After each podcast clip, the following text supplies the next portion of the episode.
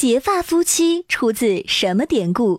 结发的意思就是束发，是指年轻时；结发夫妻的意思就是年轻时结成的夫妻，是指原配夫妻。在浙南，有关于结发夫妻有束发脱身与头丝未情的民俗。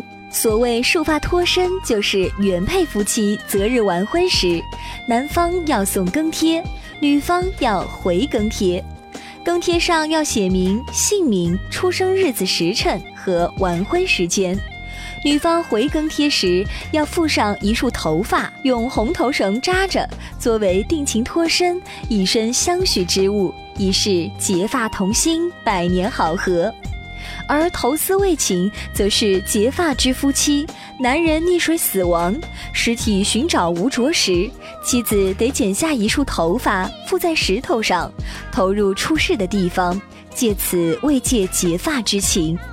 结发夫妻的习俗，相传这是古时有个皇帝登基时留下来的，说是皇帝登基的头一夜，为担心胡子太短无法入睡。因为在古代，男人是以胡须长短来衡量人的学识的。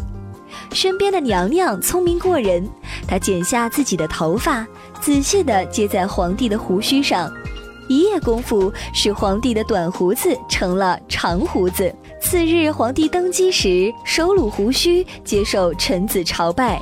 臣子惊叹皇帝一夜之间胡须过齐，真乃真龙天子。